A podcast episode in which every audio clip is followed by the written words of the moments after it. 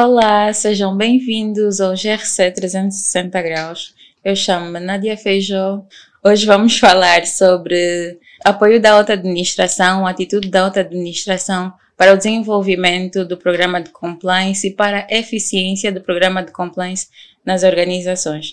Bom, hoje eu tenho um convidado muito especial. Ele é administrador de uma instituição financeira uh, e também tem um livro sobre atitude e vai aqui falar conosco sobre esse tema muito importante. Mas não podemos passar ainda, não gostaria de começar a conversa sem antes mencionar os nossos parceiros aquelas pessoas que estão conosco e têm estado a materializar e a contribuir para que esse programa uh, seja um sucesso. Bom, temos o Portal do TI, o Hotel Intercontinental Miramar, o Podcast Angola, a NF Confojur e a Nauabas.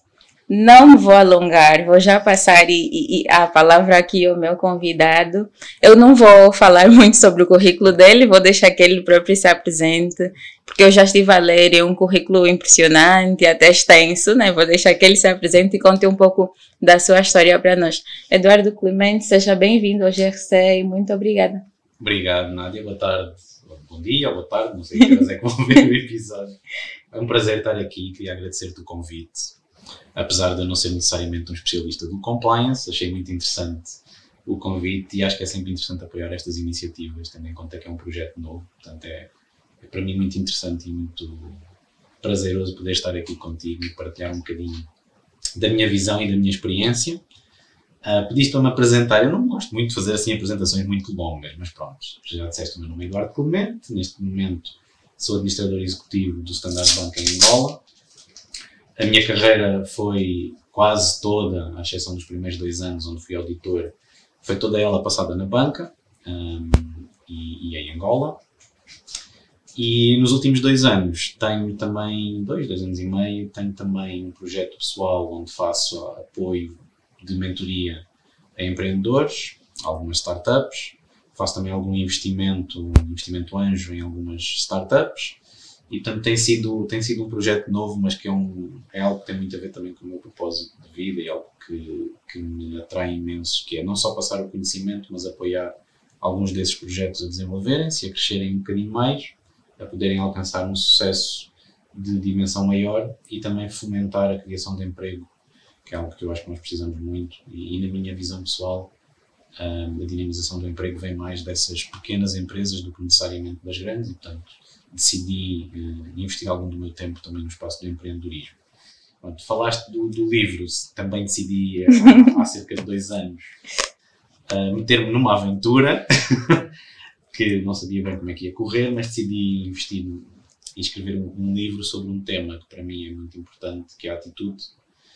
Um, e veio um bocadinho da minha, da minha experiência pessoal e profissional, que, que foi ao, ao longo do, do tempo, ao passar do tempo, perceber o que é que na minha carreira teve mais impacto, o que é que teve se calhar por trás do sucesso que eu consegui alcançar ao longo do, do tempo e perceber que se calhar a grande componente desse sucesso ou que me fez chegar onde estou hoje não foram tanto competências técnicas, mas mais temas comportamentais.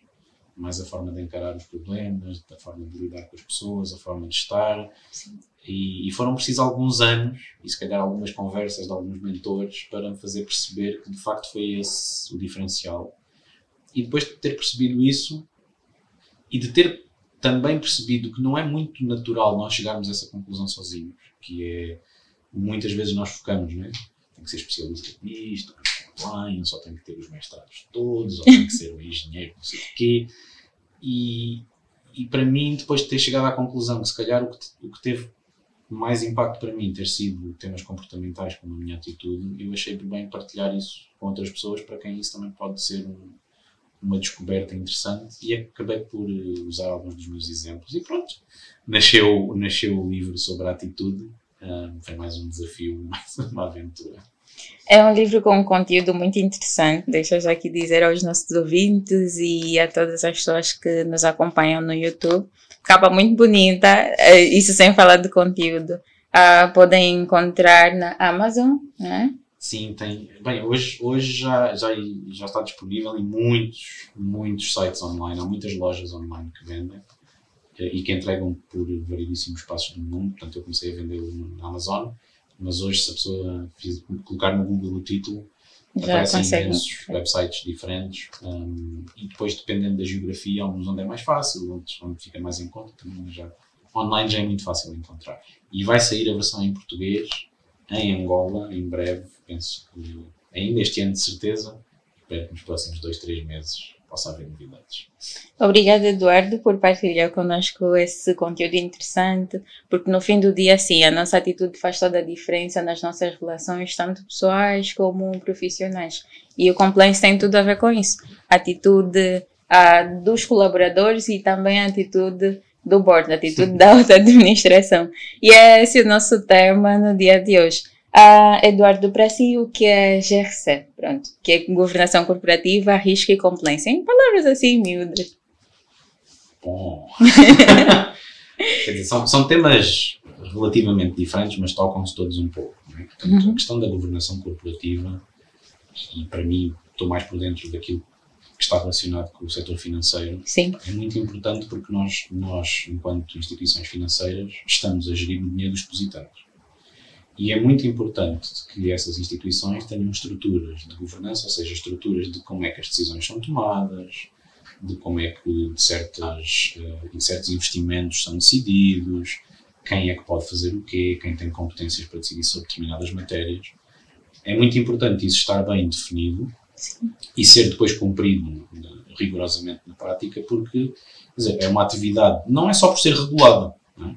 É, é uma atividade que também é regulada porque tem impacto na vida das pessoas. Uhum. E, portanto, se, se os bancos forem mal geridos, e nós temos exemplos de coisas que aconteceram nos, Estados Unidos, né, por exemplo, que em 2008, 2009 criaram uma enorme crise mundial. Portanto, e os, temas da governação corporativa aparecem um pouquinho também para minimizar esses potenciais problemas. riscos. Sim. Portanto, é muito importante que estas empresas, eu, eu falo mais do setor financeiro, que é aquele que, que me é mais próximo, né? É muito importante que haja um, um roteiro de como as decisões são tomadas, quem é responsável pelo quê, segregação de funções, Sim. que haja uma visibilidade depois, porque nem todas as decisões são tomadas ao nível da, da alta liderança ou do, do board ou do Conselho Sim. de Administração. Mas é importante que o Conselho de Administração depois consiga ter visibilidade de como é que certas decisões foram tomadas, em que fóruns, quem decidiu, com base em quê, ter acesso às atas, às reuniões. Tudo isso faz parte de um, de um modelo que transforma a gestão em mais segura e, se for bem feito, também mais eficiente. O risco já é um bocadinho diferente para mim. Todas as atividades têm risco, Sim. a atividade financeira tem uma série diferente de riscos, mas todas as empresas, todas as organizações estão sujeitas a riscos. Sim, os riscos estão no nosso dia a dia, nas forma, na nossa Basta forma de viver. Sim, basta sair de casa. Estamos até suscetíveis a vários riscos. Mas continue. E, e então, acho que é muito importante todas as organizações terem consciência de quais são os riscos que efetivamente impactam a sua atividade. E se nós estivermos a falar, por exemplo, de uma empresa que vende online, não é? Sim, tem o, o risco do acesso à internet, o risco do custo da internet, tem que garantir que as pessoas que compram não têm o risco de não receber os bens, quem Sim. vende não tem o risco de não receber o dinheiro, quer dizer, sim. Há uma série de riscos envolvidos no negócio Devem ser acautelados. No, tema do, do risco bancário é um bocadinho diferente. Temos o risco de crédito, de garantir que os créditos que são concedidos são devolvidos, temos os riscos cambiais, temos os riscos ah, de mercado, da flutuação das taxas de juros, quer dizer, há um conjunto grande de riscos e todos eles com impactos muito significativos na atuação da empresa. E nós não conseguimos gerir o que não conhecemos. Sim, Então, se, se queremos gerir bem, o primeiro passo é saber o que é que existe, é? quais são os riscos. Eu costumo às vezes dar esse exemplo quando estou a falar com empreendedores, que é a primeira coisa que a gente faz quando entra numa sala que está às escuras é acender a luz.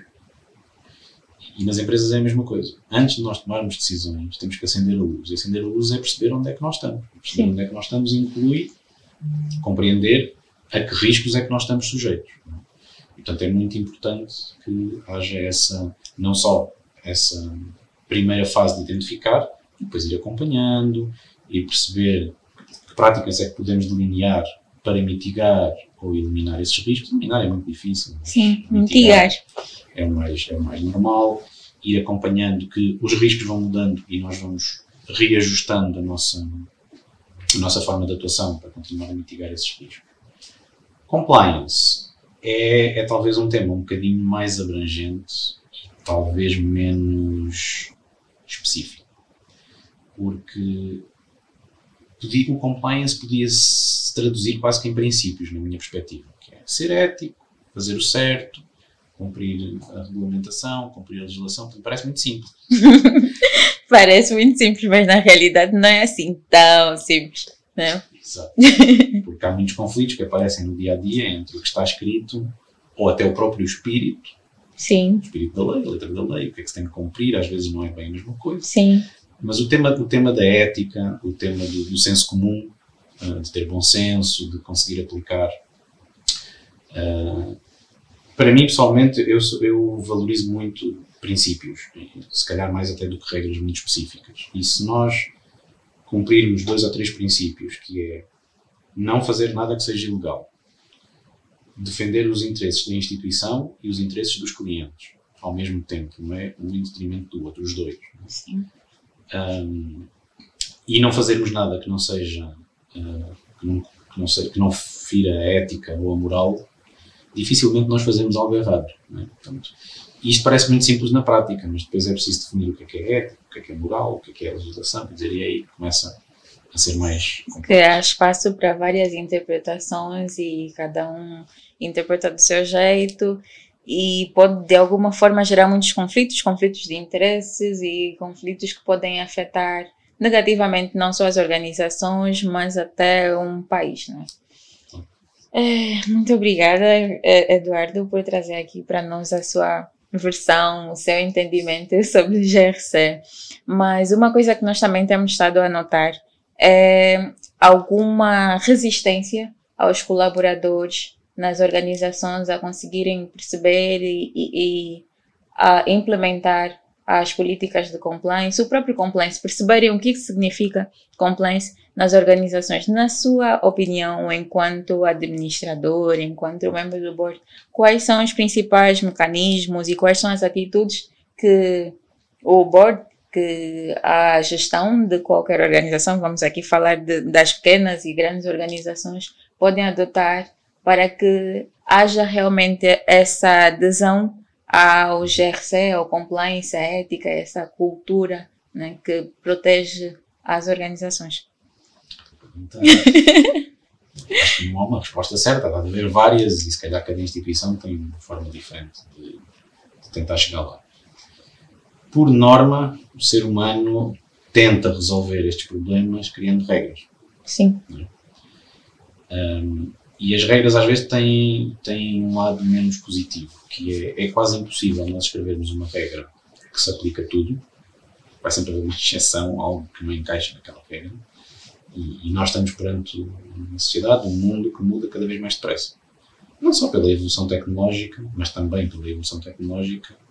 O ritmo da mudança que nós vivemos hoje no nosso dia a dia, seja pessoal ou profissional, nunca foi tão rápido, mas também nunca mais vai ser tão lento.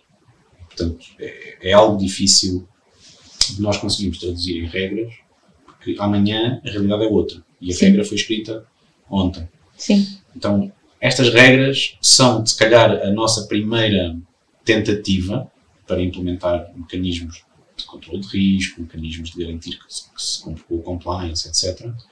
Mas têm este problema, que é ficam desatualizadas muito rapidamente. Muito rapidamente. E por isso é que eu ainda há bocadinho disse que eu pessoalmente sou da opinião que a utilização dos princípios é mais eficiente.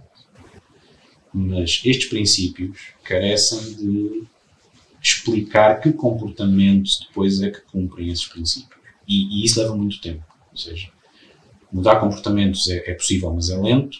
Sim. E as instituições não têm tempo para cumprir as regras. Têm que cumprir amanhã. Então eu, eu penso que nós temos que encontrar aqui um equilíbrio. E, e, é um bocadinho quase como que definir regras, e eu já não sei com quem é que eu tive esta conversa, mas alguém me explicou que nós, quando somos crianças, as pessoas vão-nos dizendo várias vezes: Ah, tu não podes fazer isto, ou tens de ter cuidado com aquilo, e repetem até um momento em que nós deixamos de precisar que nos digam, já está interiorizado. Sim. Não é? Por exemplo, que não podes pôr a mão no sítio que está quente porque vais-te queimar. Se calhar ouvimos 3, 4 vezes, 5 vezes, e às tantas já sabemos que não podemos pôr a mão porque está quente e interiorizamos. Sim. E as regras podem ter esse papel. As regras podem servir no início para uh, orientar comportamentos mais rapidamente, dizer não podes fazer assim, como, como por exemplo quando nós mudamos a regra de trânsito, né? quando temos que cumprir o código, há determinadas coisas que mudam, a pessoa tem que passar a cumprir. Sim. E durante os primeiros meses temos que pensar como é que temos que cumprir e depois passa a ser quase que automático. E, e portanto eu acho que as regras são, são necessárias no início para criar esse ritmo, esse conceito de que é assim que funciona, mas depois devemos libertar as regras e começar a utilizar os princípios. Porque as regras rapidamente vão ficar obsoletas, porque a realidade muda, mas se depois estes princípios estiverem alinhados àqueles comportamentos, eu posso ter que fazer algo de forma diferente, mas sei que tenho que cumprir determinados princípios. E, portanto, eu acho que é um, é um processo de aprendizagem para, para todos nós, né, enquanto membros de uma organização, mas penso que essa, essa conjugação de utilizar regras numa fase inicial e depois tentar extrapolar isto mais para princípios é mais sustentável. Se continuares sempre com regras, acabas por criar demasiada burocracia, porque ou vais aumentando cada vez mais as regras e são cada vez mais detalhadas, mas todas as semanas ou todos os meses tens que implementar mais regras, ou começas a pôr mais procedimentos uns em cima dos outros e começa a ser também confuso, às vezes. Sim. Então, não pode ser demasiado confuso, também não pode ser demasiado simples nem demasiado aberto para dar, como estavas a dizer há bocadinho, asa a muitas interpretações ou muitas sugestões, mas temos que encontrar aqui um equilíbrio. Pois, a doutrina faz referência à utilização de mensagens dos administradores, dos gestores, uh, nas, nas, nas áreas comuns da, da organização, em entrevistas e participar dos treinamentos. Uma coisa que se verifica muito aqui no nosso país é que os chefes uh, normalmente não participam muito dessas reuniões, não participam dos treinamentos, são aqueles que fogem a essa conversa.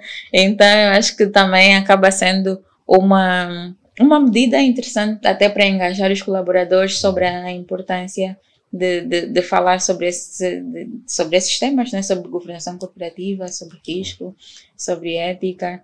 E, e, as pessoas no fim do dia querem ver o, o, os chefes, né? as pessoas que nos lideram lá conosco. E, e às vezes até a, a comer bem próximo ou a, a a participar dos treinamentos, como já fiz referência, né? mas que façam realmente parte do dia a dia dos colaboradores e não fiquem tão distantes, porque assim não conseguem passar a cultura da empresa, porque no fim do dia a uhum. compliance trata-se de implementar uma cultura, cultura de ética, cultura de conformidade nas organizações, uhum. e é isso. No início da, da, da, nossa conversa, o Eduardo falou que também trabalha com startups, né? E é investidor anjo. E uma conversa que eu também acho muito interessante, tenho estado a estudar nos últimos dias, é a implementação de compliance, a governação corporativa e risco para startups. Na uhum. sua perspectiva, acha que é possível e adaptando muito a nossa realidade e a realidade dos um, como chamam? Fundadores né, de startups, empreendedores angolanos, acha que eles já estão a prestar um pouquinho mais de atenção para essas coisas, ou nem por isso, fazem acordo de sócios, nem por isso, têm as regras minimamente escritas lá no início, nem por isso. Pode nos passar um pouquinho sobre a sua experiência, a sua visão? So, antes, antes de responder essa, essa pergunta e pegando no que estavas a dizer antes, concordo em absoluto. Essa essa teoria de que a mensagem vem de cima nas instituições. Normalmente fala-se muito sobre a estratégia, a cultura, né, que tem que vir de cima, até a Sim. inovação, hoje fala-se muito. A inovação Sim. tem que ter o, o buy-in ou tem que ter o patrocínio né, do, do Conselho de Administração, da Comissão Executiva. E com o compliance é exatamente a mesma coisa. Um, eu tenho a felicidade de trabalhar num banco onde os temas de risco, compliance, governance são levados muito a sério. Nós fazemos parte de um grupo internacional e é um grupo que valoriza muito esses conceitos. Nós temos um dos valores é fazer o negócio certo, da forma certa. Portanto, do the right business the right way. Sim. Não é só the right business, the right way.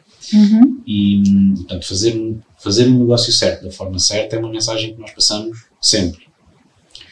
E nós todos temos formações de, de compliance que são obrigatórias fazer todos os anos e para todos nós temos que fazer existem, existe essa regulamentação, né, aviso do BNA, mas também eu já tive conhecimento que muitas administrações, alguns bancos, não, não, algumas organizações não têm estado a fazer esses... Eu não posso falar pelos outros, né? por nós, eu sei que nós, nós, fazemos, e não só fazemos, como depois ainda temos algumas sessões fora essas formações obrigatórias, onde nós pedimos também a pessoas ou do grupo, ou especialistas que venham partilhar connosco alguns, alguns temas, não Sim. só para, para a equipa do banco, mas mesmo para o Conselho de Administração. Fazemos formações uh, recorrentes para irmos fazendo um refrescar não é, das matérias.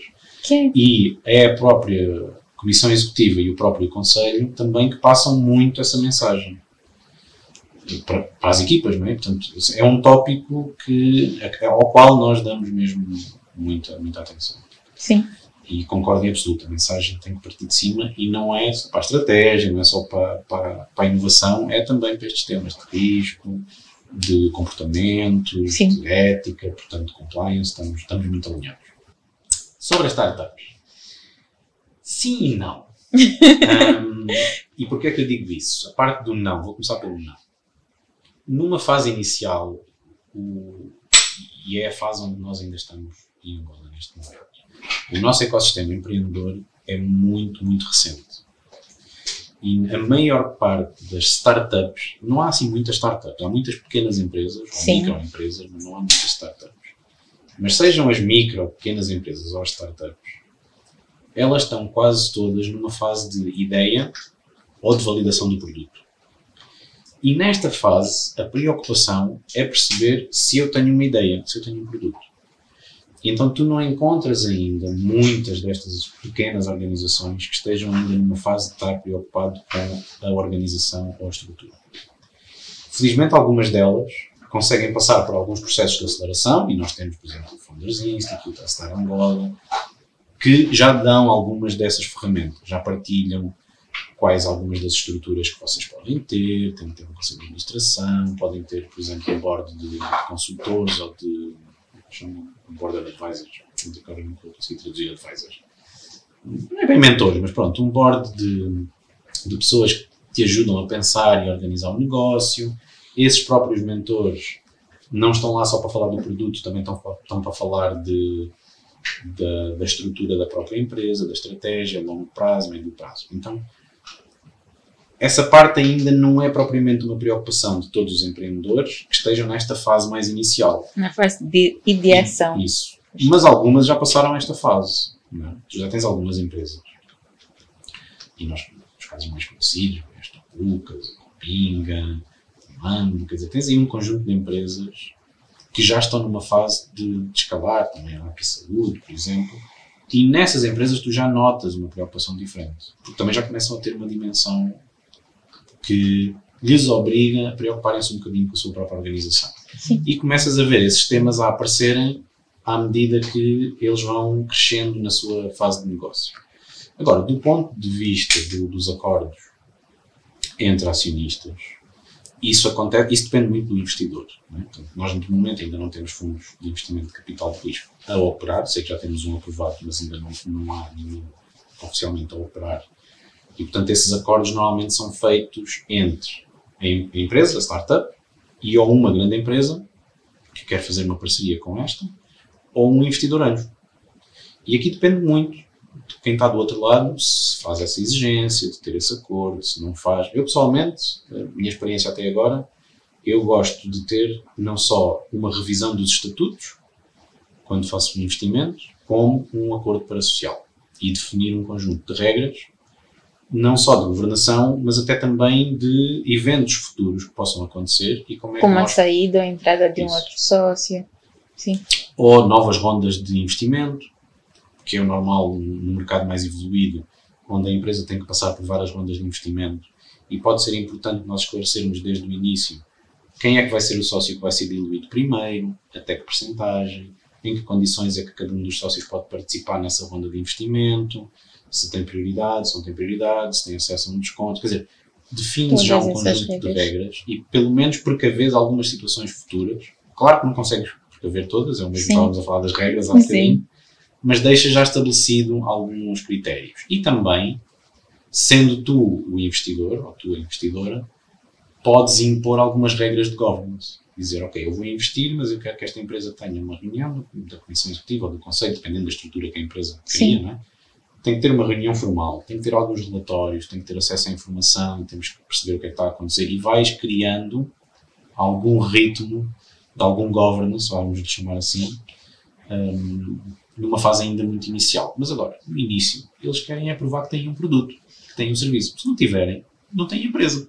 Pois, mas não acha que seja necessário nessa fase, mesmo nesse início, nesses primeiros dois, três meses, já começar a prestar um pouquinho mais de atenção a isso? Isso não acaba de alguma forma atraindo investidores, atraindo pessoas que queiram entrar para o projeto e ajudar a crescer? Não influencia nem um pouquinho? Vou-te responder outra vez sim e não. sim, na perspectiva, acima de tudo, da ética um, e da legalidade. Ou seja, por exemplo, teres a empresa constituída, devidamente constituída. Não Sim. Se não tens uma empresa, só tens uma ideia.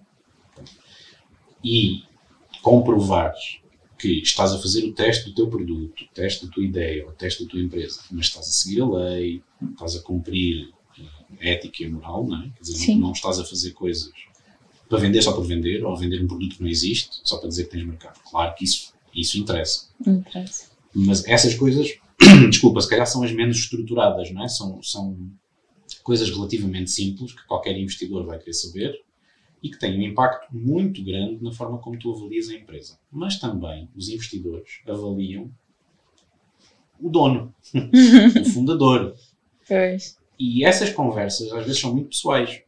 Tu queres perceber o perfil de quem está do outro lado. Era essa a pergunta que eu estava para fazer. se a pessoa é uma pessoa ética, é uma pessoa cumpridora, se é uma pessoa que se preocupa em, hum, em fazer as coisas bem feitas, se dá o feedback sobre o que está a fazer. Tudo isso entra na preocupação. Numa fase inicial, não é tão preocupante uma estrutura de governance já muito bem definida. Quer dizer, não existe estrutura no início. Dizer, normalmente o founder, até pode ser uma equipa de founders, às vezes dois, três, quatro, mas estão muito focados no produto, serviço. Agora, eles têm que garantir que não fazem nada ilegal, que não fazem nada que não seja ético hum, e que cumprem a, a lei. não é? Seja, por exemplo, pode ser uma entidade regulada, pode ser uma startup, por exemplo, uma fintech, que tem que cumprir as regras do próprio BNA, Sim, exemplo. sim. Desde- Tem desde regras zero. próprias e outras exigências. Tem que garantir diferente que cumprem todas essas, não é? Uhum. É diferente se estiveres a criar um- uma empresa num setor não regulado, mas continuas a não poder fazer algo ilegal, não é? Sim. Depois o investidor, às vezes há investidores, e eu também pergunto muitas vezes, por exemplo, se estavam a pagar os impostos. E muitas vezes não. Não estão. Porquê? Porque ainda nem têm, ainda nem têm contabilidade, não têm dinheiro para pagar um contabilista, não é? Sim. E também faz um bocadinho, pelo menos, esta é a minha visão, um investidor anjo que está a falar com empresas nesta fase tão inicial, que sabe que essas empresas não têm capital para garantir estes princípios. Se o investidor tem algum intuito de investir, pelo menos na fase inicial, pode apoiá-los com este, com este processo, que é fazer um, um primeiro trabalho com um contabilista, estabilizar as contas e mostrar onde é que estamos hoje, né? acender a luz. Onde é que estamos hoje? Quais são as contas? Têm ou não têm dívidas fiscais? Não quer dizer que o investidor vá pagar as dívidas, mas Mas vai ajudar a é organizar e, e identificar. e isso também nos dá depois a nós, enquanto investidores, informação adicional para poder tomar a decisão. Claro que se não estamos a falar de uma empresa, se é só uma ideia, não precisas ter isto. é? Sim. Tu podes vir apresentar uma ideia e dizer, olha, eu gostava de X eh, kwanzas para testar esta ideia. Mas quero testar isto antes de constituir a empresa. Porque se isto não funcionar, eu nem sequer vou dar esses passos. E isso não há problema. Mas a ideia não pode ser ilegal. Não pode, não pode ser algo que não cumpre com a ética também. Não é? E com os bons costumes, assim. Tá bem. Eu queria aqui deixar uma nota sobre a importância do, do, do compliance, independentemente do tamanho da organização, mas já percebi a visão do Eduardo e também faz muito sentido por causa desse momento em que ainda só a ideia e a ver se resulta e se não. E, e como empreendedor, eu não me imaginaria a tratar de tantas essas coisas burocráticas e às vezes sem ajuda, né? E, e- e torna tudo muito difícil. Então procurem ajuda, procurem especialistas, procurem a NF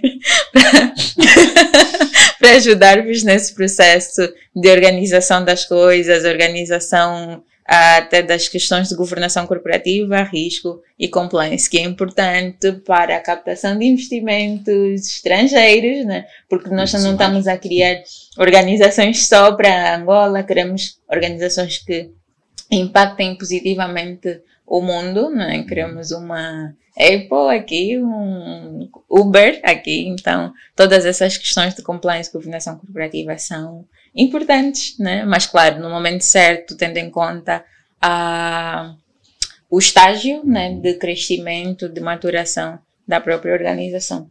Eduardo, só que mudar, sim, sim. antes de mudar de assunto, uhum. nós vemos muito o que se passa lá fora, não é?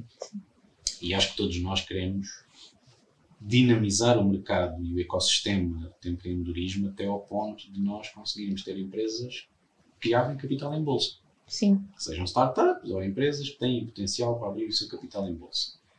Isso não é possível se não cumprirmos esses princípios. Sim. Pode não ser possível numa fase muito inicial, mas Sim. não temos todos os recursos, não temos toda a organização. Mas se queremos chegar ali, àquilo que nós, às Apples, às Ubers, que nós vemos nos outros países e pensamos, ah, eu também quero abrir, também quero ir para a bolsa, também quero Sim. ter uma capitalização bolsista de um bilhão de dólares e ser um unicórnio. Sim. Não é possível ir para a bolsa se não cumprirmos esses princípios, se não tivermos o governance bem definido, identificarmos os riscos, termos um controle sobre isso, porque uh, nenhum investidor em bolsa, para já as bolsas têm as regras próprias, assim como no nosso caso a CMC, impõe um conjunto de regras que é preciso cumprir e focam-se muito também no processo. Pode haver um processo mais simplificado e, e estamos, sei que estamos a trabalhar nisso localmente, né? Uhum. a Dívida, a CMC tem projetos muito interessantes sobre isso, mas de qualquer das maneiras vai ser preciso cumprir um conjunto de normas. E o empreendedor, founder, tem que se mentalizar que sim, que vai ter que cumprir um determinado conjunto de passos para poder ter acesso a níveis de investimento diferentes. Sim. Mesmo que seja, como tu dizias, um investimento internacional. Há um conjunto de requisitos que vão pedir. Sim. Bom, ah, já estamos quase no fim, mas eu não gostaria de, de, de, de terminar sem que falássemos um pouquinho sobre ESG. Ah, eu acredito que o Eduardo também já tem estado a prestar um pouquinho atenção nisso enquanto investidor anjo. Olha, era para falarmos sobre governação corporativa e do top, mas esse é um tema muito interessante e não conseguimos não abordar. Eu não posso estar com o Eduardo e não falar sobre essas coisas muito mais voltadas às startups. E no fim do dia acaba sempre ah, girando em torno da posição e da atitude que qualquer eh, gestão de organização, de empresa deve ter. Então vamos falar um pouquinho sobre ESG, qual é a perspectiva do Eduardo sobre ESG? Acha que é só mais uma moda? Acha que é importante? acha que veio para ficar? Acha que faz sentido? Acha que as startups devem prestar atenção? O setor financeiro, né? já vai misturar aqui tudo e trazer a, a sua visão. Dava para fazer um podcast só sobre isso, mas eh, sim, acho, não acho que seja uma moda. Acho que é de extrema importância. Agora, cada país ou cada zona tem objetivos que são mais relevantes do que outros. Sim. Essa é a minha visão muito pessoal. Pedir a países, por exemplo, que não contribuem maioritariamente para os temas de aquecimento global, que também cumpram determinadas métricas, faz menos sentido do que ter esses países focados em métricas que são mais relevantes para eles.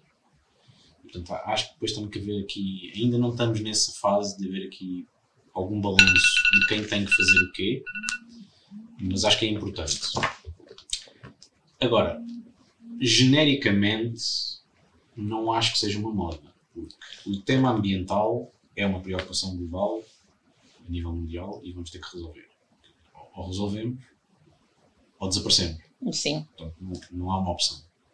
Agora, quem tem que tomar mais medidas para resolver também são, na minha perspectiva, os países que mais contribuíram para hoje estarmos onde estamos. Não é? Há países que, inclusive, já cumprem as métricas que foram definidas, foram definidas nos acordos, mas nunca contribuíram para o crescimento da poluição, por exemplo. Uhum. Temos que, temos que garantir que os outros também o fazem. Para mim, pessoalmente, eu sou muito sensível ao tema do emprego. Eh, Eu acho que há ali vários, vários dos, dos objetivos de desenvolvimento sustentável que tocam nesse ponto, na igualdade, na sustentabilidade. Um, e eu falei há bocadinho né, que um dos propósitos que me levou a envolver-me com o empreendedorismo foi poder contribuir para gerar emprego e criar suste- sustentabilidade na criação de emprego. Porque criar emprego não é só um tema económico, é um tema social. Social. vai criar uma classe média mais robusta, eventualmente uma classe alta também mais robusta, ter as pessoas com oportunidade de terem emprego quando saem da faculdade, ou quem não quiser fazer a faculdade que tenha acesso ao emprego depois de sair do médio. Portanto, sou muito sensível a essas, essas matérias uh, do ponto de vista pessoal. Acho que as startups devem olhar para esses objetivos. E é muito interessante porque a maior parte dos programas de aceleração que existem hoje já pedem às startups para refletirem quais dos objetivos de desenvolvimento sustentável a sua startup atinge. Sim. E isso é importante porque não só porque é importante que o nosso, a nossa empresa, desde o momento zero, perceba que não tem só que ter impacto económico. Esses tempos de pensar só no impacto económico já, já terminaram. Já. As empresas e até os consumidores ter... estão bem mais exigentes, né? E as empresas têm que ter uma perspectiva de sustentabilidade. Não é um objetivo definido no tempo. Eu não tenho que só entregar resultados para os próximos dois anos. Eu tenho que entregar resultados, mas isto tem que ser sustentável para os próximos 20, 30, 50 e eu tenho que deixar as coisas melhor do que as encontrei. Portanto, é Sim. muito importante a startup perceber que tem que criar impacto económico, mas também um impacto social, social. ambiental. Não tem que ser todos, pode ser um específico, mas tem que ter algo que contribua. E isso é mais importante ainda para as startups, porque hoje, para ter acesso a financiamento, demonstrar que se está a trabalhar para apoiar na, na, em atingir um dos objetivos de desenvolvimento sustentáveis é um dos mecanismos que nos coloca mais possibilidade de conseguir financiamento. Há fundos de investimento e ONGs que estão especificamente à procura de projetos com impacto social ou económico ambiental, mesmo que a rentabilidade desses projetos possa ser mais baixa. E, portanto, abre aqui portas também a um financiamento diferente. Olha, é uma dica valiosa para os fundadores de startups ou quem esteja a pensar em constituir uma startup e está a assistir o programa ou a ouvir o programa. e para nós no banco também é muito importante. Nós, nós estamos a, desenhar a nossa estratégia de ESG. Um, já tínhamos muitas atividades não necessariamente dentro de um, chapéu de ESG, mas já tínhamos imensas atividades de apoio social e cultural, maioritariamente. Um, não sei se vocês já ouviram falar, do, falar dos Heróis de Azul. Já. Que é um projeto que foi criado pelo Standard Bank, mas é um projeto que, que é suposto agregar parceiros. Portanto, nós não, não é, o nosso objetivo não é fazer isto sozinhos, nem, nem partilhar só a mensagem do Standard Bank. É um projeto onde nós agregamos voluntários e parceiros um, nasceu um bocadinho dentro da, da, antiga terminologia da responsabilidade social, para podermos Sim. devolver algo às comunidades. E agora estamos a escalar isto para uma estratégia que seja muito mais abrangente, que toque temas como o crédito, energias renováveis e como é que nós estamos nesse espaço, ou como é que fomentamos o emprego, Sim. ou como é que fomentamos a igualdade de, de oportunidades, seja de género, seja de idades, seja racial, de tudo. Não é? Portanto, estamos, estamos a olhar muito de perto para esses temas porque consideramos não só como instituição financeira em Angola, mas no continente, que temos também uma responsabilidade grande de contribuir uh, para atingir alguns desses. Claro que não vamos conseguir contribuir para todos ao mesmo tempo. sim, mas podemos sempre fazer diferença né? com pequenas ações e sim, fazemos diferença. Muito obrigada, Eduardo. Mas vamos, só mais uma perguntinha para terminar. Qual é o principal desafio que tem enfrentado enquanto membro do executivo né? Administrador do conselho. Como é, como é, como é? Administrador executivo. Perdi-me agora. Administrador executivo. Ah, quais são os principais desafios que tem enfrentado e tanto para a implementação do compliance, mas um, ah, para lidar com os colaboradores e na organização, quais são os principais desafios e o que é que aconselharia né, para quem está a pensar em ir para o mesmo caminho? Tem pessoas que têm esse objetivo de vida. Eu quero ser administrador executivo de uma instituição financeira. Então, o que é que recomendaria? Qual atitude que esse indivíduo deve tomar para conseguir um, esse feito na sua carreira, né? para conseguir chegar até aí? Okay. Primeira, a primeira parte tinha a ver com as dificuldades, não é? Sim. E focando mais no tema do compliance, eu acho que para mim, pessoalmente, um, a maior dificuldade que nós temos vivido localmente é que nós estamos num momento de, de fazer o catch-up, ou seja, de correr atrás do prejuízo. Ou seja, temos imensa regulamentação a ser publicada com tempos de implementação relativamente curtos. e temos que gerir esta mudança dentro das instituições. E, portanto, é um desafio conseguir acomodar todas as legislações que vão saindo muito próximas umas das outras e de reguladores diferentes.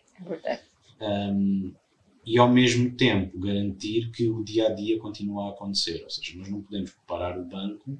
Porque estamos agora a prestar atenção seja, para uma regulamentação tens, específica. Tens que garantir que a luz está acesa, consegues trabalhar, né? que o banco não fecha, e ao mesmo tempo alocar recursos e formações. Primeiro, antes, antes de conseguires pôr em prática, tens que entender, perceber. Né? Essa tem sido uma dificuldade, que é gerir o ritmo desta mudança e, e gerir isto com as equipas, porque isto impacta as pessoas no dia a dia. Sim. Portanto, temos que gerir o nível de stress, temos que gerir a priorização. O que é que nós vamos poder deixar de fazer agora para garantir que cumprimos isto? E depois que este cumprir, como nós falámos no início, no início é uma regra e que depois passa a ser padrão, já não tens que pensar. Quando, quando entras nesse ritmo de passar a ser o normal, Sim soltas espaço então para depois voltares a, outra vez a fazer outras coisas. Mas esse tem sido talvez um, um, dos desafios.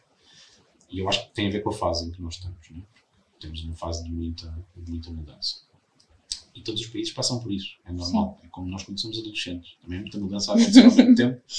E a gente não sabe bem como é que vai lidar, mas lidamos e ultrapassamos. E ultrapassamos e, e crescemos. Sobre a atitude para chegar a um cargo deste tipo a primeira coisa que eu diria é podem sempre comprar o livro. Estou a brincar. ok. Não, eu, acima de tudo, penso que há duas ou três coisas que eu diria que são importantes. A base é nós sermos relativamente sólidos nas competências técnicas, ou seja, cada um de nós focou-se numa área de estudo. Por exemplo, tu focaste na área de compliance e risco, Uhum. Eu fiz a minha carreira mais na. Formei-me em gestão de empresas e depois trabalhei sempre na área financeira. Portanto, foquei mais na área financeira, mas dentro da área financeira, ou dentro do compliance, tens que atingir ali um limite que é um limite de alguma estabilidade da competência técnica. A partir daí, o que faz a diferença na tua carreira é a tua atitude, o teu comportamento, a tua forma de estar. E nesse, nessa nessa ótica, eu diria que há duas ou três coisas que são muito relevantes. Um é ser sempre curioso. Aprender sobre coisas diferentes, ver a realidade de setores diferentes, de pessoas diferentes, ser curioso sobre o mundo, mas sobre as pessoas que trabalham connosco também. Né? Porque essa curiosidade traduz-se não só em nós aprendermos sobre temas diferentes, mas aprendermos sobre as pessoas e ajuda-nos a trabalhar a nossa empatia. Portanto, a curiosidade é uma. Depois, otimismo e positividade.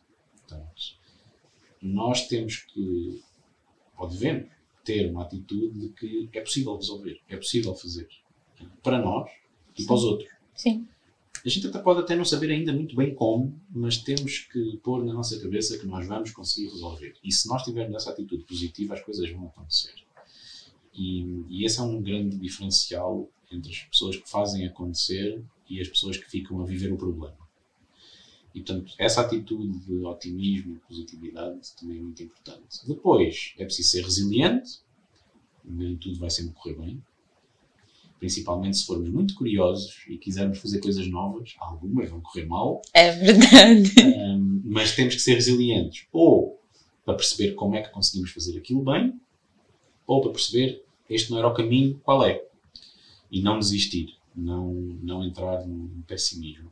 Pronto, essas são Portanto, a curiosidade, o otimismo, uh, o, o, o, aprender. Eu acho que o aprender é muito importante. O ler, aprender, o, o ser uma pessoa que se expõe mais aos outros, não só pela curiosidade, mas pela um, vulnerabilidade que às vezes é preciso ter é? para nós partilharmos a nossa experiência e também vermos a experiência dos outros Pronto, estou a tentar resumir assim muito rapidamente algumas das coisas que eu falei no livro, mas são alguns tópicos que eu acho importantes eh, para além da competência técnica. Eu achei muito interessante essa parte que o Eduardo falou sobre deixa, curiosidade para falarmos sobre os outros e mostrarmos um pouquinho das nossas fraquezas para que eles possam falar conosco e, e para que nós possamos aprender uhum. com eles.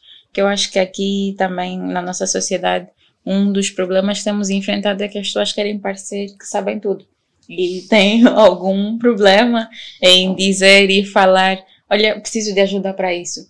E, inclusive, acho que eu fiz um post no LinkedIn sobre isso, que de alguma forma essa atitude, né, esse também consigo fazer e não preciso pedir ajuda, a impacta negativamente a implementação dos programas de compliance ou dos programas de inovação, qualquer outro programa uhum. dentro das organizações. Muito obrigada, Eduardo, pela conversa e espero contar consigo em próximas oportunidades aqui no GRC. Uh, ah, muito obrigada a todos os ouvintes e todos os que nos assistem uh, no YouTube. Esse foi mais um episódio do GRC e contamos com o apoio dos nossos parceiros, o Portal de TI, o Hotel Intercontinental Miramar, a Nauabás, Podcast Angola e a NF Confojur. Uh, fiquem atentos, teremos próximos vídeos, subscrevam o canal, partilhem ao máximo e, claro, uh, peguem essas dicas valiosas hoje que o Eduardo partilhou conosco. Muito obrigada, até a próxima. Obrigado.